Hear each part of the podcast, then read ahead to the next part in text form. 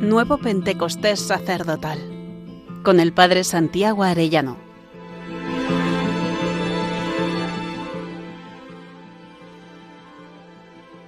Trigésimo noveno día. El sacerdote, hombre de esperanza. Quisiera que hoy meditemos el relato de la ascensión. Tiene distintos aspectos interesantes en los sinópticos que nos pueden ayudar a vivir con verdadera esperanza. Primero nos dice en San Mateo, los once discípulos se fueron a Galilea al monte que Jesús les había indicado. Al verlo ellos se postraron, pero algunos dudaron. Acercándose a ellos Jesús les dijo, se me ha dado pleno poder en el cielo y en la tierra. Id pues y haced discípulos a todos los pueblos, bautizándolos en el nombre del Padre, del Hijo y del Espíritu Santo, y enseñándoles a guardar todo lo que os he mandado.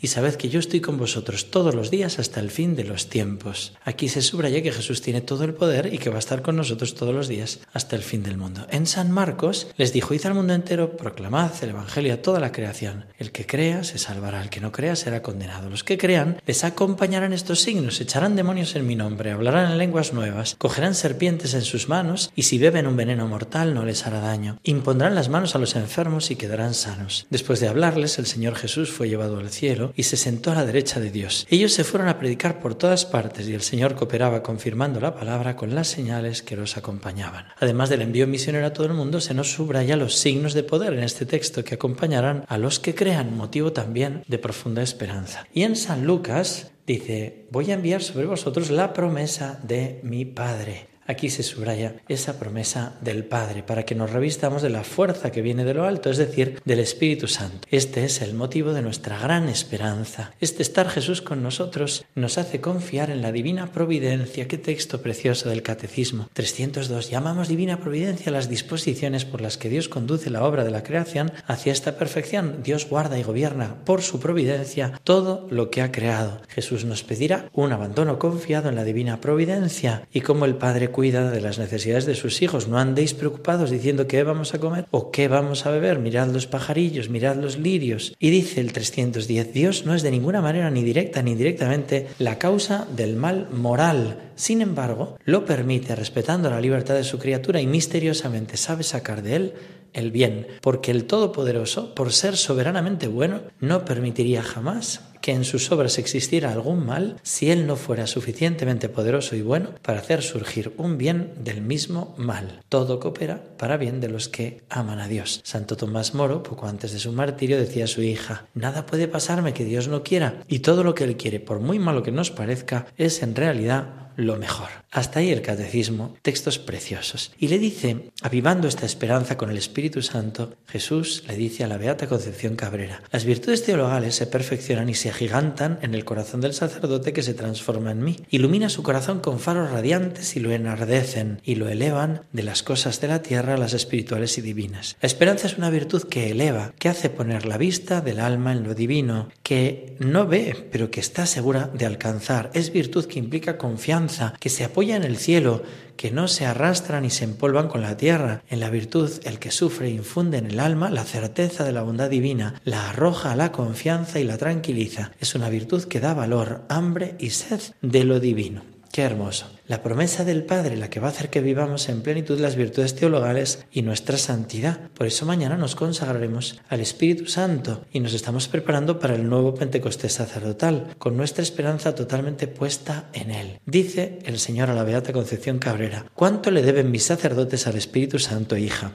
Pues que le prueben su gratitud, consagrándole diócesis, parroquias y templos, pero sobre todo sus corazones transformados en su consumación en mí y por mí en el Padre. Deben amar al Padre y al Verbo con el mismo amor infinito con que ellos se aman con el Espíritu Santo. Deben amar a la Iglesia, a la vocación sacerdotal y a las almas también con el Espíritu Santo. El corazón de María, nido purísimo del Espíritu Santo, los conducirá a Él y con Él a su transformación en mí, que será completa, será perfecta y quedará complacido y satisfecho mi anhelo de consumarlos por fin en la unidad de la Trinidad. El cardenal Sara concluye su libro de los sacerdotes con una anécdota curiosa de San Juan Pablo II. Dice que cuando hizo su visita allí a su tierra mm, natal, dice cuando se levantó, se acercó despacio a mí y depositó sobre mis hombros la estola que llevaba. Me conmoví sin entender el significado de su gesto. Tardé un tiempo en interpretarlo. En realidad era como si a través de la persona del Papa Cristo volviera a dirigirme las palabras de la ordenación. Cristo a través de la iglesia volvía a revestirme con su estola. Jesús me decía, ve, sé el pastor de mis ovejas, ámalas, guíales, enséñales y sobre todo alimentalas con mi cuerpo y con mi sangre. Y al mismo tiempo parecía decirme, lleva la carga sobre tus hombros. Si permaneces junto a mí serás suave y ligera. Toma mi cruz sobre tus hombros. Ven conmigo a salvar a las almas. Queridos sacerdotes, esto es lo que os dijo Jesús el día que recibisteis la estola sobre vuestros hombros. Eso es lo que os dice cada vez que os revestís con ella para celebrar la misa o un sacramento. La estola es nuestra dicha, porque es el signo de nuestra llamada. Ese día, con el gesto de Juan Pablo II, decía, no te desanimes, nos lo dice a todos, no te desanimes, aunque parezca que los hombres ya no quieren oír ni escuchar la palabra de verdad, no te desanimes, sigue avanzando,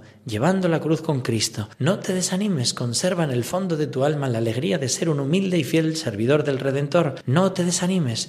Por supuesto, en la vida del sacerdote no faltan ni los sufrimientos ni las penas. A veces nos pesa la preocupación por todas las iglesias, pero nada podrá acabar con nuestra profunda alegría, nada podrá separarnos de Cristo sacerdote. A veces el sacerdote es un hombre agotado, agobiado, abandonado, como Jesús en el Golgota, pero nunca desespera, porque sabemos que no contamos únicamente con nuestras fuerzas, aunque nos falten, Él será siempre fiel. Qué bonito. Estará siempre con nosotros, siempre dará sacerdotes a su iglesia, siempre será la alegría, la mayor alegría de sus sacerdotes. Hay días en que la iglesia es como una nave a punto de naufragar, pero sabemos que Cristo está presente en ella, aunque parezca dormido. También en nuestro corazón de sacerdotes, aunque parezca guardar silencio, Cristo sigue presente y seguirá estándolo para la eternidad. Hasta ahí el cardenal Sara. Querido hermano sacerdote, considera si el Señor te puede hablar así.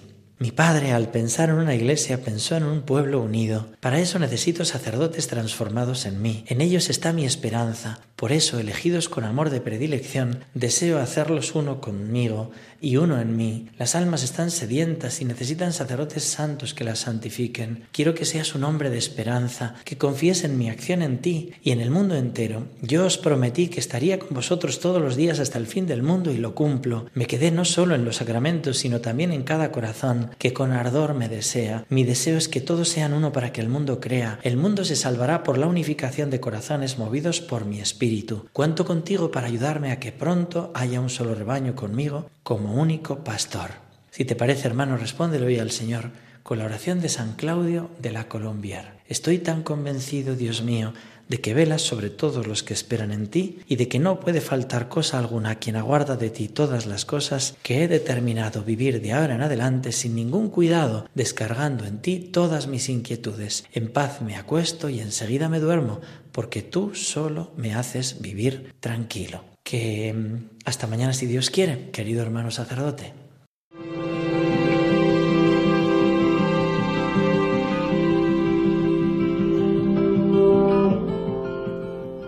Nuevo Pentecostés sacerdotal con el Padre Santiago Arellano.